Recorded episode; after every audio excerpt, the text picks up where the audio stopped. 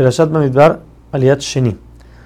Ahora la Torah nos trae el número exacto de cada una de las tribus y el en total cuánto fue después de sumar todas las tribus, cuánto fue. Ahora, si nos damos cuenta, la tribu de Leví no es contada junto con todo el pueblo.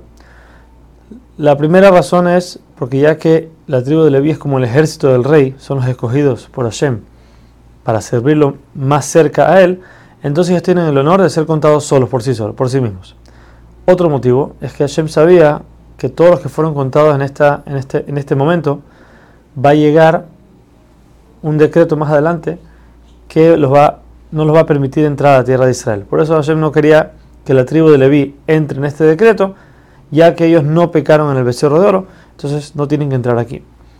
Por último, a Moshe se le, ordena nombrar a los Leviim como encargados de llevar, armar y desarmar el Mishkan.